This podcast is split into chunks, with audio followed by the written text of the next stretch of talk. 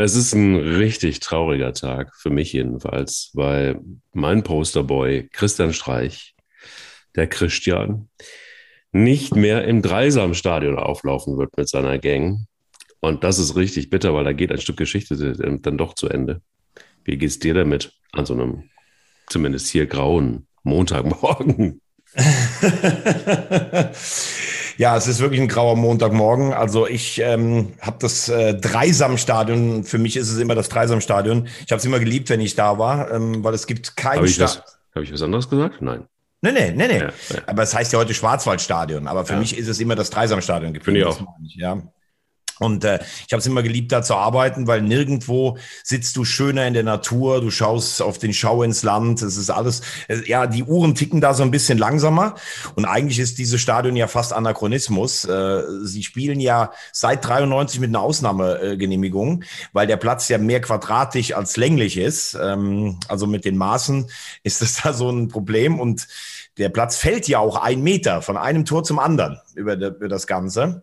Und ähm, gestern haben sie dann die Tore ja ähm, praktisch den Berg rauf, glaube ich, sogar geschossen. Das Guck ist mal. eigentlich das ist eigentlich auch erstaunlich, dass es das gibt. Jetzt sind sie bei 999 Toren stehen geblieben. Irgendwie auch so ein Stück weit äh, versöhnlich, dass dann gestern noch Volker Finke da war, der, ich habe das ja auch schon mal gesagt, äh, sicherlich auch alles andere als ein einfacher Charakter ist, aber natürlich schon mit, äh, mit Achim Stocker, dem Präsidenten, der Begründer dieses Fußballwunders. Und irgendwie waren sie gestern dann alle da und versöhnt miteinander. Stocker natürlich leider nicht mehr, weil er verstorben ist. Ja, und wenn Christian schon Tränen verdrückt, ähm, das äh, war das war ja auch ehrlich, äh, so weil er natürlich da mit allem dranhängt, ähm, sehr emotional. Absolut. Und wer Tore den Berg hochschießen kann und das über so eine lange Zeit, der muss eins haben, nämlich vor allen Dingen Eier. Wir brauchen Eier. Der Podcast mit Mike Kleiss und Thomas Wagner. Ja, ich weiß nicht, ob wir den Podcast auch hoch moderieren können, also noch weiter nach oben moderieren können, als er sowieso schon ist, was, was wundervoll ist, weil wir quasi in jeder Ausgabe neue Hörerinnen gewinnen und das ist richtig, richtig gut. Danke dafür an all die da draußen äh, jeden Montag Eier, wir brauchen Eier hören. Das muss man an dieser Stelle vielleicht auch mal sagen. Das muss man sich auch erstmal geben. Ne? Also zwei Jahre lang irgendwie äh, hast du da irgendwie den, den Gazier aus der Vulkaneifel und die Feuerwehr, die Ex-Feuerwehr vom SC Baden-Baden das ganz lustig übrigens dabei. Gestern, Mike, ich war gestern, habe gestern ähm, Papa- und Tochtertag gemacht. Wir waren gestern beim, äh, also von meiner jüngsten Tochter, mhm. ähm, wir waren gestern beim Eishockey in Iserlohn. Iserlohn gegen die Haie, ähm, 6-5 für Köln nach Verlängerung. Also es war ein Megaspiel. Und äh, dann kamen wirklich, kamen so zwei äh, Eishockey-Fans aus Iserlohn auf mich zu und meinten, ah, Eier hast du, dich hier in den Block zu setzen. meinten dann, obwohl sie Hardcore-Eishockey-Fans sind, ähm, dass sie uns jeden Montag hören. Also Gruß auf jeden Fall an äh, den Kollegen, der, der mich gestern da angesprochen hat. Ähm, sehr angenehm bei euch in Iserlohn und äh, gut, das ist natürlich Dortmund dagegen, aber sie meinten, das finden sie ganz gut, dass wir auch mal kritisch gegen die ganz Großen sind. Äh, ja, also schöne Grüße. Schöne Grüße, kritisch gegen die ganz Großen. Das äh, werden wir auch heute sein, mit Sicherheit. Ähm, von den ganz Großen, wo muss man denn mit der Kritik anfangen, wenn wir schon über die ganz Großen reden? Weil wir gleich irgendwie voll rein und Richtung Dortmund gucken und Gladbach hat es endlich mal geschafft und mal durchgezogen. Wobei man ja echt sagen muss, also viele schreiben es und ich sehe es ganz genauso. Und da sieht man, wie, wie sehr das klafft, wenn, wenn Haaland mal nicht irgendwie am Start ist. Dann ähm, gab es so Schlagzeilen, die finde ich jetzt ein bisschen populistisch, aber also ohne Haaland ist, ist der BVB nur die Hälfte wert. Aber das ist schon, schon ein Unterschied gewesen. Ja, gut, also es wäre ja erstaunlich, wenn es keinen Unterschied äh, geben ja. würde mit dem Haaland in der jetzigen Form. Ähm, wir haben das ja letztes Mal auch schon thematisiert. Er hat auch immer mal ein Spiel drin in der Saison, wo man ihn gar nicht sieht. Ähm, gestern oder beziehungsweise am Samstagabend Gladbach war natürlich bis in die Haarspitzen äh, motiviert, fokussiert. Die Spieler und alle wussten mit dem Sieg gegen Dortmund nach der Vorgeschichte Rose, der ungeliebte Ex-Trainer, äh, wenn, wenn du das Spiel gewinnst, dann ist diese große Gefahr eines totalen Fehlstarts erstmal abgewendet. Ähm, es ist, heißt jetzt nicht, dass Haaland das Spiel gewonnen hätte. Also da, da gab es auch schon mal Spiele in der Vergangenheit, wo das nicht so funktioniert hat. Aber Haaland und Reus weg, Reus, mhm. der ja auch äh, Bombe in Form ist, das ist natürlich schon, das ist schon richtig krass. Das ist einfach mal man stellt sich mal vor, bei den Bayern fehlen dann einfach ähm, Lewandowski und Müller oder Lewandowski und, und äh, Goretzka oder sowas. Das würden selbst die Bayern merken. Also das ist natürlich schon ein wahnsinniger Qualitätsverlust. Dann äh, schwächen sie sich selber oder andere sagen, Eitekin hätte noch eine letzte Ermahnung aussprechen müssen. Ähm, ich finde, dass Dortmund dieses Jahr eine gute Mannschaft hat, äh, bleibe aber dabei. Ähm, die Bayern haben sich dann doch relativ schnell gefunden unter Nagelsmann. Und ähm, für mich ist das jetzt eigentlich schon klar, äh, die Bayern werden zum zehnten Mal Meister, weil äh, Dortmund halt in Freiburg verloren hat am zweiten Spieltag. Das hat man auch schon thematisiert bei einem vermeintlich kleineren. Und sie haben jetzt in Gladbach verloren. Das sind halt schon Punkte, die weg sind. Und du musst vor allen Dingen gegen die, also du kannst gegen die Bayern ruhig verlieren oder nur einen Punkt holen, aber du musst dann gegen die anderen gewinnen, wenn die Bayern irgendwann mal müde von der Champions League sind. Und ähm, ja, bitter. Ich weiß nicht, wie hast du die äh, gelb-rote Karte gegen, äh, gegen Dahut gesehen? Ich fand sie zu hart um ehrlich zu sein. Also ich fand, also ich bin da schon bei denen, die sagen, als Kind hätte tatsächlich vielleicht einfach nochmal eine letzte Vorwarnung geben können. Ähm, aber auf der anderen Seite, ähm, ich, ich habe es mir mittlerweile auch abgewöhnt, ähm, zu sehr zu interpretieren, weil du bist dann irgendwie, ja, im Spiel selber und auf dem Platz selbst, dann sieht es irgendwie tatsächlich immer anders aus. Also lass den Leuten die Entscheidungen, die sie, die sie, die sie fällen müssen, weil wir da irgendwie tatsächlich nicht dabei waren oder nicht dabei sind und nicht auf dem Platz stehen und du siehst nicht, wie hitzig ist das Ganze, wie ist die ganze Situation, wie ist das Spiel momentan, musst du da jetzt ein Zeichen setzen oder nicht? Ähm, Gerade bei so einem, bei so einem hochbrisanten Duell, da, also das ist dann immer so Ermessenssache am Ende des Tages. Aber ich finde, ähm, manchmal ist es einfach auch, finde ich auch tatsächlich egal, welcher Kritiker das ist. Ähm, da schließe ich uns übrigens gar nicht so mit ein. Äh, schließe ich uns mit ein, natürlich. da schließe ich uns natürlich nicht mit ein, ist ja klar. Ähm, dass man da sehr schnell ist. Du stehst halt nicht auf dem Platz und du stehst nicht da unten und du, du hast den Spieler nicht vor dir und du hast die gesamte Situation manchmal vielleicht einfach gar nicht, kannst du ja gar nicht im Griff haben, weil du irgendwo oben im Stadion sitzt oder vor dem Fernseher sitzt. Wie hast du es gesehen? Ja, es gibt ja, es gibt ja verschiedene Möglichkeiten. Also ähm, der Kollege Aki Watzke hat ja gestern gesagt, äh, Eitekin ist aufgetreten wie ein Kapellmeister. Also ich finde erstmal, dass Eitekin einer der äh, besseren Schiedsrichter in der Bundesliga ist, auch von der Körpersprache her.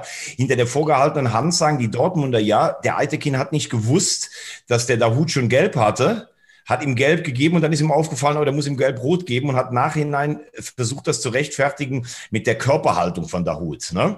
So, das ist die eine Seite. Eitekin sagt, ich habe vorher dem Guerrero schon gesagt, ihr sollt euch nicht über jede äh, Kleinigkeit so aufregen und immer abwinken. Ich lasse das nicht mehr durchgehen. Jetzt sagen dann andere, was hat denn der Guerrero mit dem Dahut zu tun? Grundsätzlich muss ich mal sagen, finde ich, hat das total überhand genommen auf dem Platz ähm, dass jede Entscheidung kritisiert wird, nur wegwerfende genau. Handbewegungen ja. und damit auch ein Stadion immer aufgeheizt wird. Vielleicht hat der ein oder andere Moment auch ein bisschen ein Problem, wieder mit Zuschauern zu spielen, weil früher, also jetzt während Corona war das ja alles gar nicht so. Da hast du mal abgewunken, aber da warst du direkt auch im Dialog mit dem Schiedsrichter. Ähm, ich kann Dortmund schon verstehen ein Stück weit, weil ich denke, mein Gott, soll ein Spiel deshalb auch mitentschieden werden, weil jemand abwinkt aber auf der anderen Seite muss ich sagen, ich bin grundsätzlich eher auf Seiten des Schiedsrichters in dem Falle. Diese Polemik, alles zu kommentieren, ich kann es einfach nicht mehr ertragen. Und nochmal den Rückgriff auf Eishockey gestern, da gibt es Entscheidungen, dann wird einmal kurz damit gesprochen, dann spielen die einfach weiter. Diese ständige Lamentieren, Meckern und so tun, als wenn man alles besser wüsste, das gibt so extrem wirklich nur beim Fußball. Das gibt mir total auf die Eier.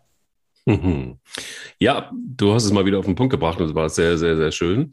Ähm, ich finde tatsächlich, man muss immer vorsichtig sagen, das ist aber interessant, dass du es jetzt auch so auf den Punkt gebracht hast, weil deckt sich so ein bisschen mit dem, was ich vorhin gesagt habe. Du bist nicht dabei, du weißt nicht, was da unten auf dem Platz besprochen wird.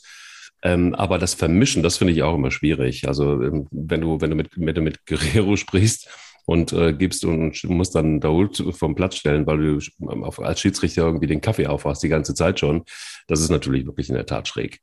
Ähm, ich glaube auch, dass wir noch ein bisschen Zeit brauchen werden, beziehungsweise nicht wir, weil wir stehen nicht auf dem Platz, aber die Spieler unten auf dem Platz, weil es ist völlig richtig. Ich glaube, du hast dich einfach auch über anderthalb Jahre äh, irgendwie so ein bisschen dran gewöhnt, dass du eine andere Kommunikation auf dem Platz hattest und auch mit den nicht vorhandenen Fans. ähm, insofern sind das, glaube ich, dann irgendwie Bedingungen, die ja nicht neu sind, aber dann doch schon anders sind. Ich meine, für Dahut war es natürlich auch ein besonderes Spiel. Er kommt auch aus Gladbach. Der wurde dann auch mit äh, niedergepfiffen. Es war ja wirklich eine, eine, eine, ja, wie soll ich mal sagen, eine aggressive, äh, also jetzt nicht drüber, aber das war natürlich schon absolut gegen Rose.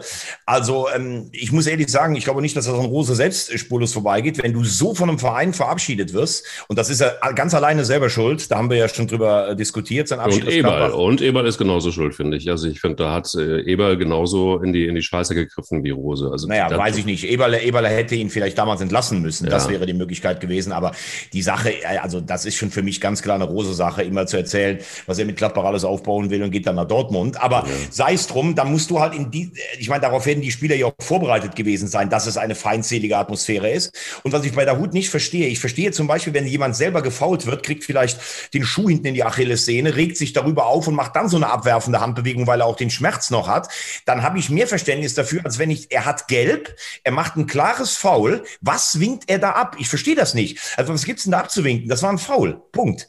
So. Und ich habe als Fußballer totales Verständnis dafür, dass die Dortmunder sich darüber aufregen. Grundsätzlich muss ich aber sagen, das hat so Einzug gehalten, diese ständige Wegwinken und sowas. Auch teilweise, ich sitze ja dann, wenn ich im Stadion bin, unten in der Höhe, auf der Höhe auf des 16ers, was sich die Linienrichter von den Spielern anhören müssen. Oder auch von den Trainern. Auch zum Beispiel mal von deinem Posterbau Christian oder sowas, der nämlich da auch in einer ganz anderen Welt unterwegs ist, während eines Bundesligaspiels. Da verstehe ich, verstehe ich dann auch den Schiedsrichter, dass er da irgendwann sagt, ihr könnt mich mal und das war's. Ja. Das war's vielleicht auch für den FC Bayern München. Du hast es ja angesprochen, jetzt schon. Ähm, 3 zu 1 gegen Fürth gewonnen. Allerdings muss man das sagen, ich war jetzt echt ein bisschen, wie soll ich sagen, ich war jetzt richtig traurig, weil ich fand, Fürth hat das richtig gut gemacht. Irgendwie 4-3-3, richtig schön Pressing und mutig und alles, aber dann schaffst du es halt gegen die Bayern einfach. Das, ist, das sind dann mindestens zwei Klassen zu hoch. Aber trotzdem, ich fand es einen geilen Auftritt von Fürth. Ähm, von den Bayern, ja, halt recht, recht kaltschnäuzig halt wie immer. Ähm, war jetzt irgendwie kein Spiel, wo man jetzt sagen würde, daran erinnere ich mich jetzt auch noch in zehn Jahren oder so. Aber nee, wird ähm, nicht in die Geschichtsbücher eingehen, absolut. Nee, eher nicht. Eher aber, nicht. aber eher nicht. Aber das war ja das, wo wir letzte Woche, als sie Bochum filetiert haben, drüber gesprochen haben, dass die Bayern eigentlich immer die Gier haben, ein Spiel auch hoch zu gewinnen und wenn es 4-0 steht, dann noch das fünfte zu machen. Am Freitag war es mal so ein Spiel, wie das die Bayern früher gespielt hätten, nach ein paar anstrengenden Wochen, dann führst du irgendwie schnell 2-0 und dann verwaltest du das. Bin aber vollkommen bei dir. Sehr mutiger Auftritt von Fürth, hatten natürlich dann auch fast eine Halbzeit gegen zehn Leute. Letztlich hatte man nicht das Gefühl, dass jetzt wirklich eine Sensation in der Luft gelegen hätte und Fürth da Punkte hätte mitnehmen können. Aber ähm, das war ein beherzter Auftritt vom Team von Stefan Leitl, den ich ja eh einen super Trainer finde. Und äh, ja, Fürth muss daraus äh, ein bisschen Hoffnung äh, ähm, ja, schöpfen, dass sie nicht abgeschlachtet wurden. Und das wird halt unten ein Kampf werden. Ich sage jetzt schon eigentlich Fürth, Bochum, Bielefeld äh, Augsburg, Stuttgart, weil Stuttgart wahnsinniges Verletzungspech hat, können wir nachher auch nochmal drauf schauen.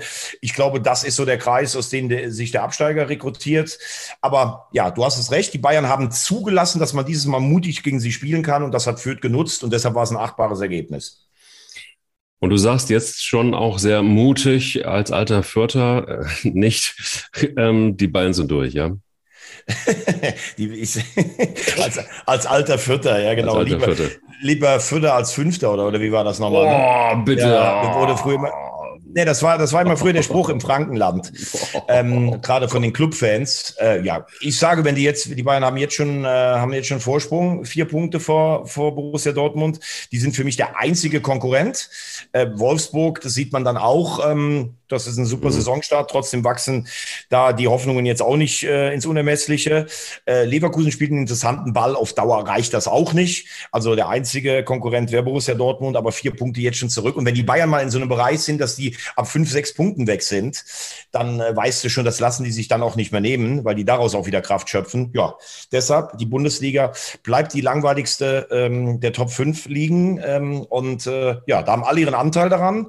Und ich frage mich tatsächlich, ähm, es gab ja gestern, habe ich auch wieder eine Umfrage gehört äh, von, von Dortmund-Fans, wie wichtig ist Fußball und auch der Verein in deinem Leben, vor Corona, während Corona und jetzt, ist ja alles viel weniger geworden. Und das hat auch damit zu tun, dass es in der Bundesliga keine Spannung gibt. Und es hat auch damit zu tun, dass der Fußball tatsächlich gerade im Moment dabei ist, einfach diese, diese, diese Haftung oder die Nähe zu den Fans zu verlieren. Man, man prognostiziert das seit Jahren, vielleicht sogar seit Jahrzehnten. Ich glaube, so kritisch war es um den Fußball noch nie bestellt. Das ist irgendwie so ein bisschen, also bei Bayern München ist für mich so ein bisschen das Merkel des Fußballs. Das ist so verlässlich, das geht irgendwie so die ganze Zeit durch. Ich werde, die, die, die werden mit Sicherheit auch ähm, 16 äh, Mal Meister werden. Das ähm, ist für mich Gut, schon. Wenn Sie, dann, wenn Sie dann aber nach den 16 Jahren äh, so ein Problem haben äh, wie jetzt äh, die Nachfolger von Merkel, dann äh, gut, dann können wir jetzt uns sechs Jahre gehackt legen und dann wird es mal wieder spannend wahrscheinlich. Ne? Ja, ich würde mal vermuten, dass Oliver Kahn wahrscheinlich nicht unbedingt sein, sein Kreuzchen irgendwie öffentlich macht, wenn er das irgendwo in die Wahlurne schmeißt. Ich glaube, der, selbst der würde das anders hinkriegen.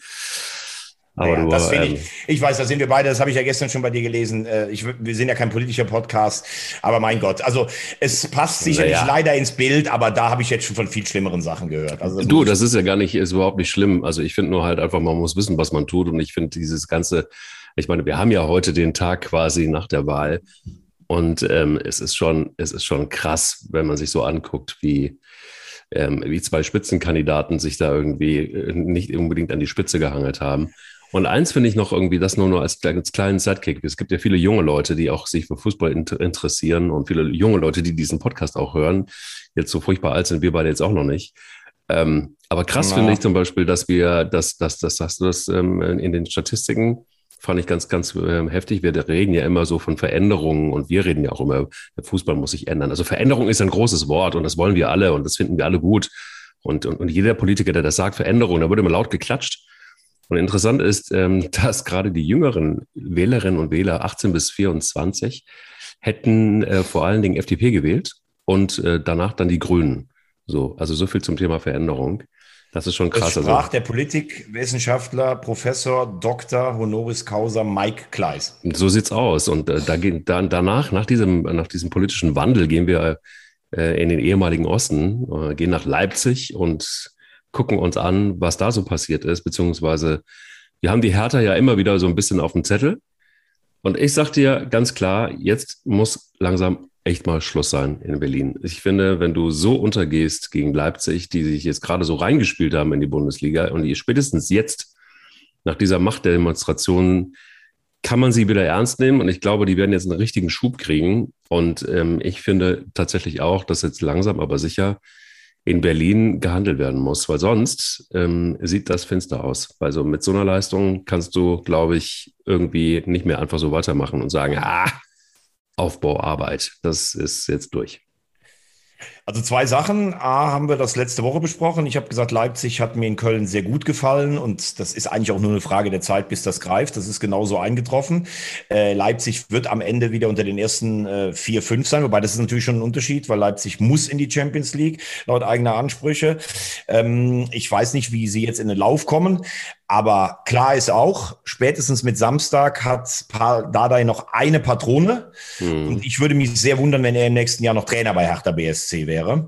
Ähm, das hat für mich zwei Gründe. Er war ähm, der umjubelte Retter im letzten Jahr. Da gab es ja diese komische Klausel. Er hätte eigentlich 40 Punkte erreichen müssen für eine Vertragsverlängerung. Dann war die Hertha ja so von Corona gebeutelt und er hat das dann trotzdem geschafft, sie zu retten, ohne die 40 Punkte zu schaffen. Sein Vertrag wurde verlängert und irgendwie hatte man so das Gefühl, naja, Carsten Schmidt, Freddy Bobic, alles so ein bisschen neu. Wir machen jetzt mal mit dabei weiter, wir konsolidieren uns und dann gucken wir irgendwann nochmal danach, ob wir einen anderen Trainer bekommen oder sowas. Das ist eigentlich nach fünf oder sechs Spieltagen schon komplette Makulatur. Mhm. Weil die Hertha schlecht gestartet ist, weil sie in äh, München mit 5-0 gegrillt wurde. Da hat ja dann mhm. Dada gesagt, so, Dada hat auch so ein bisschen so eine Art, ah, ich tue eigentlich immer einen auf ganz cool, aber ich bin dann schon noch ein bisschen beleidigt, wenn man mich so anzählt. Und dann hat er ja so gesagt, so eigentlich, na ja, also der kleine Paul kann ja auch wieder zurücktreten und sowas. Das hätte man äh, als Freddy Bobic wegmoderieren können, indem man gesagt hätte, naja, der war enttäuscht, mein Gott, einen Tag danach sieht er das anders. Ne, die haben den aber knallhart angezählt. Mhm. Carsten Schmidt hat gesagt, naja, das, das lag nicht an irgendwelchen Sachen, sondern das lag daran, dass wir schlecht taktisch aufgestellt waren. Erster Wirkungstreffer. Zweiter, Freddy Bobic, naja, da der weiß auch, das war keine gute Aussage. Zweiter Wirkungstreffer. Und ich muss ehrlich sagen, als sie 6-0 verloren hatten am Samstag, habe ich gedacht, das war es eigentlich schon. Mhm. Und wenn du jetzt genau zwischen den Zeilen liest, was, was äh, Freddy, ähm, was er da sagt, dann weißt du noch ein negatives Ergebnis, das heißt eine überraschende äh, Heimniederlage oder nochmal einfach so äh, weggefiedelt zu werden, auswärts, dann ist Paul Dardai weg. Ähm, ich finde, die Art und Weise hat er nicht verdient als Rekordspieler von, von Hertha und auch als mehrmaliger Retter. Du kannst sicherlich sagen, wir glauben nicht, dass Paul Dada dich auf die nächste Schwelle bringt. Dann musst du es aber anders kommunizieren und nicht praktisch äh, ihn jetzt öffentlich zum zweiten Mal anzählen. Äh, wir haben am Samstag ein Heimspiel gegen Freiburg. Wenn das nicht gewonnen wird, oder sagen wir mal, also wenn du, wenn du nicht punktest, also ich würde sogar sagen, wenn er nicht gewinnt, ich glaube, dass er dann weg ist. Liegt aber auch so ein bisschen. Auch, weil danach auch übrigens kommt diese äh, zweiwöchige Länderspielpause immer. Das ist dann immer ein Argument, okay, in den zwei Wochen kann ein neuer Trainer. Oh, das kann ich nicht mehr hören. Oh, ja, aber es ist so. Ja, ja, ja, ja, Ist so, aber das, das schaffe ich nicht mehr. Das aber, warum, aber warum kannst du das nicht mehr hören? Das macht doch absolut Sinn, das kann ich dir sagen. deinem Trainer dann zwei Wochen Zeit gibst, auch wenn ja. natürlich ein paar Nationalspieler weg sind. Ja, total. Kann, ja, ja, klar. Das ist Zeitgewinnung. Ich denke immer so, ich vermisse das gerade in der Bundesliga. Und es fängt, also lass uns bei Dardai bleiben. Also, der hatte eine klare Aussicht auf einen Vertrag. Er hat aber das, das Ziel nicht erreicht. So hätte man eigentlich sagen müssen, Dankeschön, das war's und wir holen uns jetzt einen neuen Trainer und, an, und die Uhren werden auf Null gestellt. Und dann wäre, wären beide Parteien unbeschädigt da rausgekommen aus der Nummer. Hertha ist drin geblieben, wunderbar. Dada ist der Retter von Berlin, super.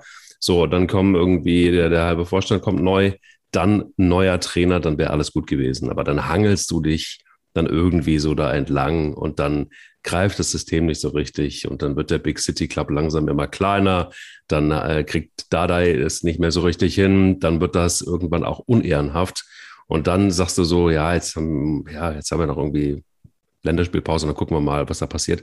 Das ist dann irgendwie alles so, dieser Abstieg ist dann irgendwie vorprogrammiert und völlig hausgemacht. Ich vermisse da so ein bisschen einfach die Gradlinigkeit zu sagen, so, nee, also wir hatten da eine Einigung und gut ist.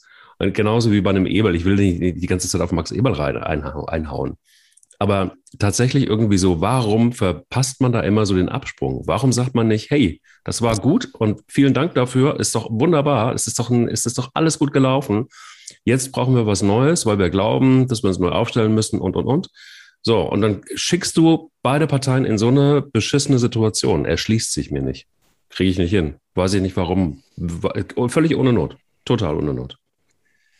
Naja, finde ich, da sind jetzt sehr, sehr viele Punkte, die du jetzt da zusammengemixt hast, äh, wo ich in einigen äh, einfach nicht mit dir gehe. Mhm. Also ich kann den Vergleich Berlin gegen Gladbach, äh, finde ich, der, der, passt jetzt insofern nicht ganz, weil bei Eberl war es ja so, dass bis zum Zeitpunkt der Bekanntgabe des Wechsels von Marco Rose der Erfolg da war. Er war im Champions League Achtelfinale, er ist Vierter geworden und er stand zum Zeitpunkt des Weggangs auch auf Platz vier oder fünf.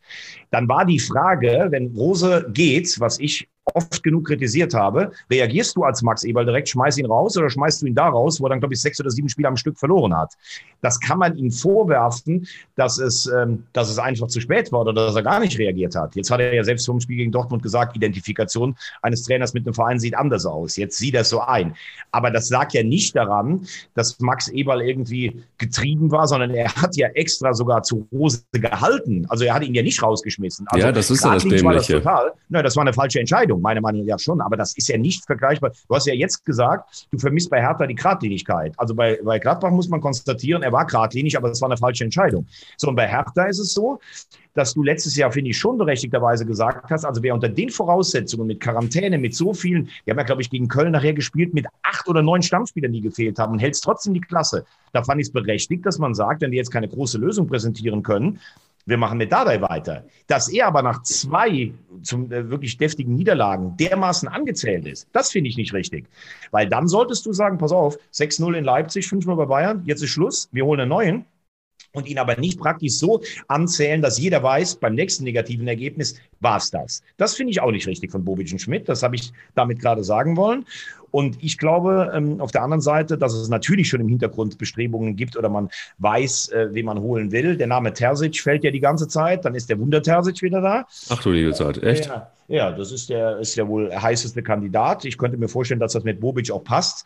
Ähm, ich finde, man hat jetzt Paul Dardai auch hausintern weit wund auf die Lichtung gestellt.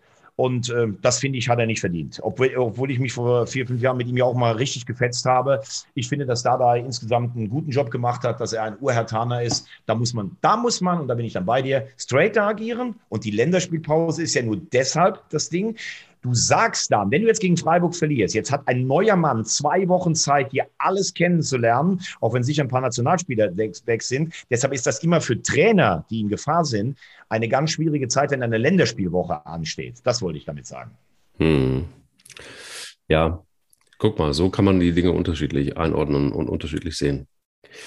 Ähm, lass uns vielleicht noch auf ähm, unsere beiden Lieblingsmannschaften gucken. Ich fand das auf jeden Fall zumindest ein interessantes Spiel, nämlich Union gegen Arminia Bielefeld. Wie hast du das Spiel gesehen? Also ich finde nach wie vor, Union ist, du sagst es ja immer, ja, die haben ja dann doch irgendwie mehr Kohle und da steckt doch mehr dahinter, als man eigentlich glaubt. Ähm, aber irgendwie hat man immer noch das Gefühl, bei so einem Duell, Union Berlin gegen Arminia Bielefeld, das ist irgendwie so ein Underdog-Duell. Ähm, aber das war, ähm, ja, streckenweise richtig guter Fußball. Wie hast du es gesehen? Ja, sehe ich eher nicht so. Siehst also du nicht Strecken, so? Streckenweise ein guter Fußball war das überhaupt nicht. Ich finde, dass Union dieses Jahr auch keinen schönen Fußball spielt. Äh, muss man jetzt auch mal klar sagen. Ähm, ich finde, wenn du die beiden Kader vergleichst, Union und Bielefeld, dann ist Union klar besser besetzt. Das ist ja das, was ich sage. Dieses Image, wir sind so die Kleinen aus dem Osten Berlins und mischen alles auf. Das machen sie sehr geschickt. Aber wenn du alleine mal siehst, was da für Spieler spielen, Kruse, wenn die dann neu verpflichten können und so, die haben schon, äh, die haben schon Geld und machen das übrigens auch sehr sehr geschickt damit, äh, gekrönt mit der europäischen Teilnahme, super. Aber am Samstag, das war eigentlich ein schöner Langeweiler, äh, in dem Union mit Glück 1-0 gewonnen hat. Äh, übrigens auch wichtig, jetzt vor den permanenten englischen Wochen mit neun Punkten da eine gewisse Ruhe zu haben. aber ich finde, man kann Union nicht mehr mit Bielefeld vergleichen. Und ähm, ich finde, die Punktausbeute stimmt. Aber ich finde nicht, dass Union, also ich habe letztes Jahr, weißt du, habe ich sie mal gelobt, dass sie nicht nur diszipliniert spielen, sondern dass sie auch sehr mutig spielen. Also schön ist das nicht, was Union bisher diese Saison spielt, aber es ist sehr erfolgreich insgesamt und das ist gut. Freut mich für Union, aber ein gutes Spiel habe ich da nicht gesehen. Hast du nicht gesehen? Ja, aber ich meine, du kannst ja sagen, warum es ein gutes Spiel war. Naja, also ich fand, ähm, also nach dem äh, erste Halbzeit war, fand ich ganz gut. Ähm, Wiederanpfiff, da war relativ wenig. Ähm, ging dann erst wieder so ab der 60., 62., 63. Minute, soweit ich mir das aufgeschrieben habe, ging es wieder richtig los. Ähm, und da war dann aber auch, fand ich tatsächlich gute Kombination. Ich fand die Joker haben, die, die, die Joker-Situation fand ich gut. Ich fand, ich mag sowas gerne. Also ich mag tatsächlich gerne, wenn irgendwie nichts geht und dann äh, die, die, ich mag Joker gerne und vor allen Dingen dann, wenn sie reinkommen und es funktioniert, finde ich gut. Und das war bei Behrens dann der Fall. Ähm, es war jetzt kein hochklassiges Spiel, aber davon hatte ich jetzt irgendwie auch in diesem Spieltag nicht so wahnsinnig viel irgendwie auf dem Zettel bis auf ähm, vielleicht. Ich bin wirklich total beeindruckt, dass du dir auf dem Zettel notierst, wann was passiert ist. Also ich muss ehrlich sagen, ich bin jetzt echt langsam stolz auf dich. Das ist ja Wahnsinn. Ich stelle mir dir gerade stell, ja, ich stelle mir gerade vor, wie du an der alten Försterei sitzt, so mit dem mit der Sonnenbrille im Haar, ähm, dann so einen, einen Kaffee trinkst, wie, wie so Yogi Löw zu seiner besten Zeit und dir dann auf so einem Scout-Zettel die Chancen notierst. Das ist Wahnsinn. Also Total. dich in zwei Jahren schon hingekriegt habe, das ist ja das ist ja wirklich verrückt. Macht mich gerade ein bisschen stolz, muss ich ehrlich sagen. Du, ich habe da tatsächlich meine Bewerbung bei Sky und RTL läuft ja. Und ähm, irgendwann werde ich einfach an deiner Seite stehen, du wirst es gar nicht merken. Also plötzlich nee, steht nee, du kommst, da. Äh, ich habe ich hab ja, am ich hab ja am Freitag ein, äh, so ein Kneipenformat gemacht, kann man mal auf YouTube und auf, äh, auf Facebook gucken. Du, die habe ich ja schon erzählt. Wagner Spiele, Peter Neururer war zu Gast. Und ähm, ich möchte, dass du beim nächsten Mal da bist, dass wir so ein bisschen den Podcast nachspielen. Das kannst du dir schon mal merken. Ich als Peter Neurohrer quasi. Nein, nein. du mit Peter Neurohrer, dem unser Luganer sehr gut geschmeckt hat, das hat er auch betont. Ja. Nein, aber am, am 5.11. möchte ich, dass du da bist. Möchte, dass das ist jetzt schon die Live-Einladung. Ich möchte dir, dass, dass du dir das notierst. 5.11. Lecker mio. Das ja, Freitagabend. Gute... Ja, ich meine, bei einem, bei einem Terminkalender wie du, ich meine, du trinkst Kaffee, du scoutest, du führst die Koalitionsverhandlungen. Also da muss man schon früh genug Bescheid sagen bei dir. Abgesehen davon mache ich den Wahlkampf der FDP und der Grünen gleichzeitig. Also insofern ja, genau. hast, du, da hast du natürlich vollkommen recht, ja. Lass uns genau. aber mal, lass uns mal von meinem Zettel weggehen. Ich habe noch was auf dem Zettel, nämlich ähm, den VfB Stuttgart. Was ist da los? Da ist ja richtig Alarm. Da könnte sein, lass uns mal vom Zettel weggehen. Ich habe was auf dem Zettel, ist für mich jetzt schon der Spruch des Tages, muss ich sagen. Ja, lass uns, ja, stimmt, habe ich das gesagt? Das ja. liegt daran, dass wir den Podcast, liebe Freunde, heute Morgen sehr früh aufzeichnen, weil Thomas Wagner noch einen Termin hat, natürlich. Weil wenn einer äh, Termine hat, das ist Thomas Wagner um diese Uhrzeit. Ähm, Sind wir mal ganz ehrlich, das ist ein Scheißtermin. das ist echt ein Scheißtermin. Implantat gesetzt. Bei mir hat einer das Kabel vom Internet umgenietet. Also die Woche fängt mal richtig scheiße an. Siehst du, und weißt du, was bei mir richtig scheiße ist? ich, ich kam heute irgendwie nicht mehr klar und äh, wollte eigentlich an die Kaffeemaschine. Dann habe ich festgestellt, dass ich gar nicht genug Zeit habe. Habe unten den Wasserkocher angeschmissen und habe mir einen, kennst du diesen Instant-Kaffee? Oh ja, oh ja. Alter Schwede, wenn du Instant-Kaffee getrunken hast, montags, wenn du über Bundesliga sprechen sollst, ja, dann weißt du aber auch Bescheid. Dann, dann weißt, weißt du richtig Bescheid. Dann weißt du richtig Bescheid. Dann, dann lieber ein Implantat, so ehrlich wirklich. Ja. Also, lass uns aber mal nach unten gucken und da sieht es so aus, dass der VfB Stuttgart langsam aber sicher dann doch so ein paar Problemchen kriegt. Ähm, der, die stehen da jetzt auf Platz 13 mit fünf mickrigen Punkten. Ähm, du hast das mal angesprochen in einer der letzten Folgen, fand ich ganz interessant. Die Berg- und Talfahrt ähm, des VfB Stuttgart, dafür sind sehr bekannt. Ist es so, dass Ihnen in dieser Saison, wie schätzt es Thomas Wagner ein, es drohen könnte, dass Sie tatsächlich wirklich was mit dem Abstieg zu tun haben? Ist ja, ist ja eigentlich schon ein bisschen kurios. Ne? Die haben so eine tolle Saison letztes Jahr gespielt, schlagen dann am ersten Spieltag äh, führt 5-1 und dann hast du natürlich sicherlich gedacht, oh, die können dieses Jahr vielleicht sogar im erweiterten äh, Feld um Europa mitspielen. Äh, man muss sagen, es ist ja zu ganz großen Teilen noch erklärbar, was da passiert. Also du hast ähm, nach der tollen letzten Saison hast du wichtige Spieler verloren wie einen Gonzales, den hast du verloren. Du hast einen Castro nicht verlängert. Den hätte ich zum Beispiel behalten, weil ich finde, das ist ein großes Stück Qualität und Erfahrung, die diese junge Truppe immer noch gut gebrauchen kann. Ähm, du hast äh, sehr viel Verletzungspech mit jemandem wie Silas. Du hast ja teilweise, glaube ich, im letzten Spiel haben sieben oder acht potenzielle Stammspieler gefehlt. Auch die, die Doppelsechs mit Mangala zum Beispiel, der, ähm, der ein sehr wichtiger Spieler ist, äh, das hat gefehlt. Also das ist schon alles erklärbar.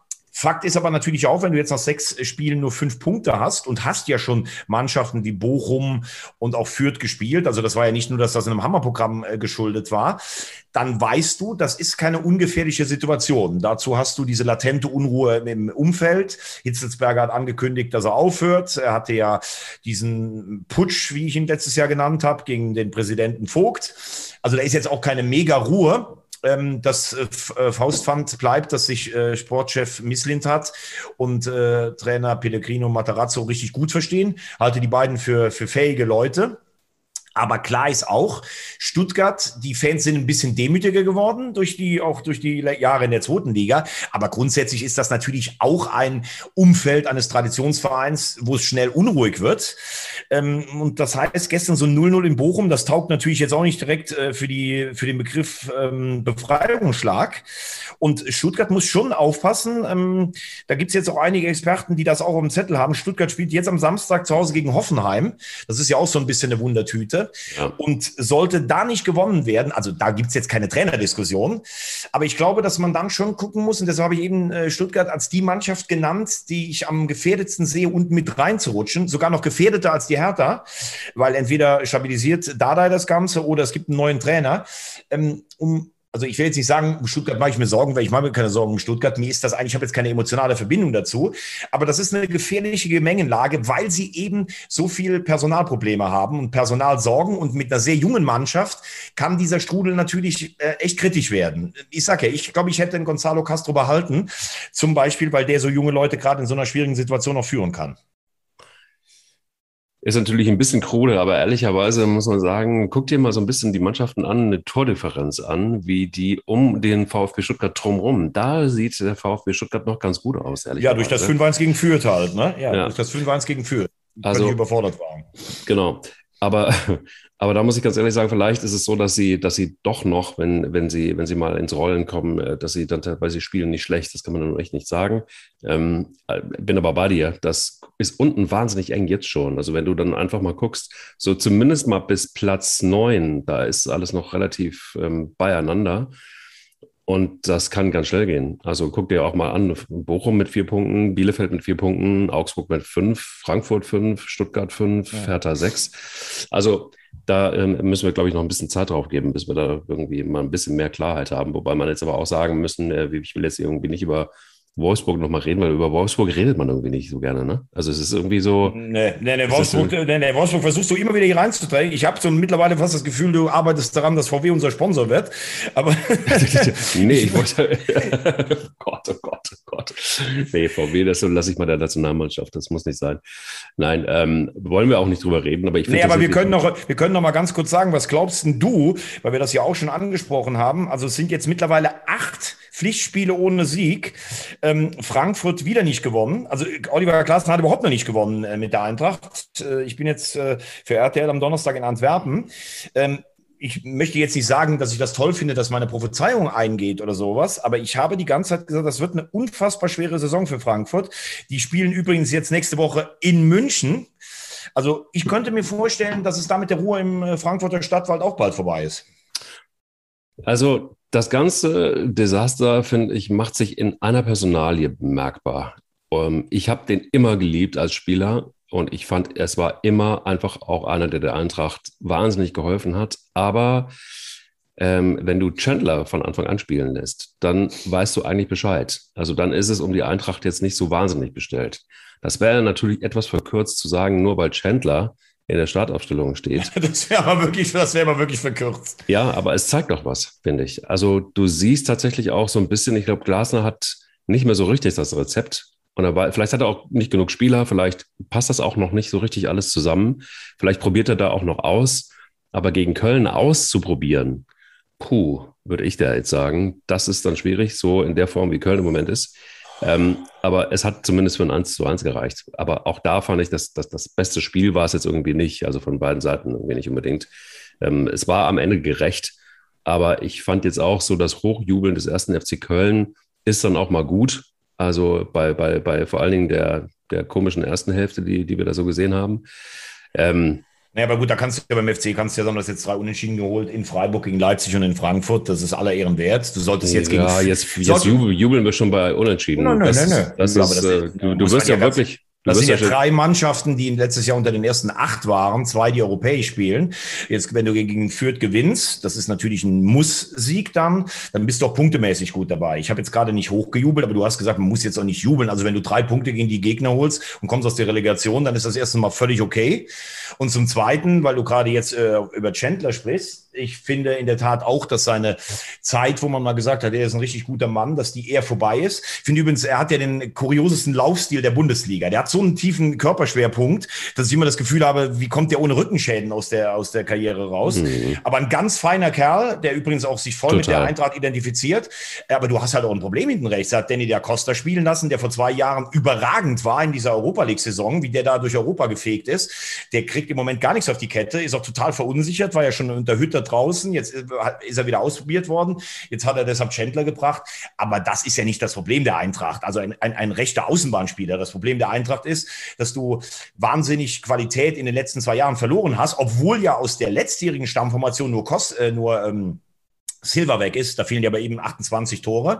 Ähm, ich war gegen Fenerbahce im Stadion, da Lammers, der wurde schon kritisiert, so nach den ersten zwei, drei Ballberührungen. Der hatte gerade mal ein Spiel gegen Stuttgart in den Schuhen. Jetzt hat er zwei Tore gemacht, dann war ein bisschen Ruhe. Aber das ist ja, das habe ich ja letztes Mal auch versucht schon zu ähm, beschreiben, das ist ja nicht nur so ein bisschen ein Wechsel, da geht ein Trainer und eine sportliche Führung, das ist ja auch ein Paradigmenwechsel. Kröscher hat ganz andere Verbindungen, ganz andere Märkte, ganz andere Spielerberater, als das bei, äh, bei Bobic war, mit denen er zusammenarbeitet. Und da ist noch nicht so viel zusammengewachsen zusammenwachsen.